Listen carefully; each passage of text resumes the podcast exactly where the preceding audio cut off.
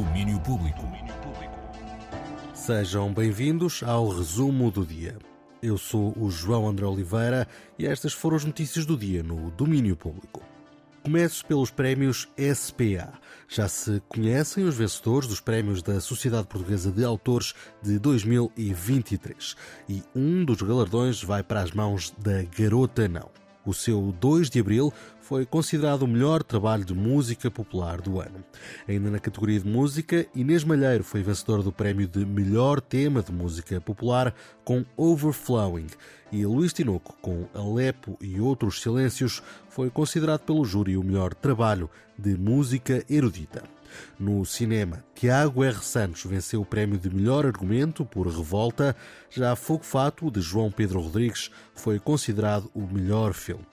Ana Padrão foi a melhor atriz pelo papel em Alma Viva e Albano Jerónimo o melhor ator por Restos do Vento. Há ainda prémios nas categorias de rádio, televisão, teatro e literatura a consultar no site da Sociedade Portuguesa de Autores. Seguimos para o teatro. Em Lisboa, a partir de hoje, há Tom Vinagre, no Teatro do Bairro. É este o nome da peça de Carol Churchill, com tradução de Vera Paulos e encenação de Carolina Serrão. Tom Vinagre, como disse Carol Churchill, é um espetáculo sobre a caça às bruxas, mas sem bruxas. Fala da campanha de medo e opressão semeada na comunidade por parte dos Estados e que tinha como principal objetivo eliminar as pessoas que fugiam à norma. Nesta encenação, as quatro mulheres mortas reencarnam e contam a sua história fazendo as 14 personagens que a compõem. As letras das músicas reivindicam o direito ao corpo, falam do prazer, do que é ter uma família feliz, e por essa razão escolhi apelar à libertação dos corpos oprimidos através da música eletrónica de Salbani. É um espetáculo que alerta para o perigo de aderirmos a discursos populistas que promovem o medo e criam bodes expiatórios. Carolina Serrão, encenadora deste Tom Vinagre, que conta com um elenco feminino de cinco atrizes: Catarina Marques Lima, Diana Narciso, Lúcia Pires, Márcia Cardoso e Mariana Branco. Dão vida às 14 personagens. A peça estreia hoje, às nove e meia da noite, no Teatro do Bairro, em Lisboa, e segue até 26 de novembro. E se em Lisboa há estreia, em Coimbra arrancamos para o último fim de semana de Ti Coragem e Filhos Limitada, a grande criação deste trimestre do Teatrão. A peça parte do original Mãe Coragem e seus Filhos, escrito em 1939 por Bertolt Brecht.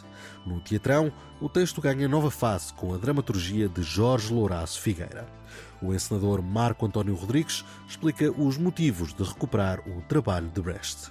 Por que a gente escolhe isso hoje? Porque a gente acha que vive um momento de mudança da ordem política e social. Ela pode estar mais diluída, essas guerras estão mais naturalizadas, espalhadas, né? Mas existe uma mudança na perspectiva, eu acho, é, individual do trabalho precário, da quebra do Estado social. A peça fala disso, como é que o macro, que as condições macro, as condições de guerra, influem sobre as condições domésticas e familiares. Tanto que a mãe Coragem é uma mulher com três filhos que se mete na guerra para sobreviver e que sai vendendo mercadorias para todos os lados da guerra. A história de uma mulher que faz da guerra o seu ganha-pão e que por isso acaba envolvida. Uma alegoria para tempos presentes com música ao vivo dirigida por Vítor Torpedo. De Coragem e Filhos Limitada está hoje às sete da tarde na Oficina Municipal do Teatro, em Coimbra, termina no domingo. E fechamos a apontar para o próximo ano, isto porque já não falta assim tanto para o regresso do Bons Sons. O festival em 100 soldos regressa no próximo ano, de 8 a 11 de agosto, e as bilheteiras para a 12 edição do festival já estão abertas. Esta é a primeira fase de venda de bilhetes. O valor inicial é de 40 euros para passos gerais de 4 dias, com campismo incluído.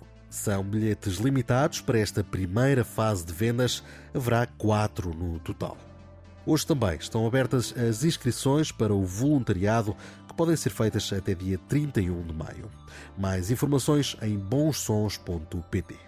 Fechamos mais um resumo a antecipar os festivais de 2024 e já não falta tudo.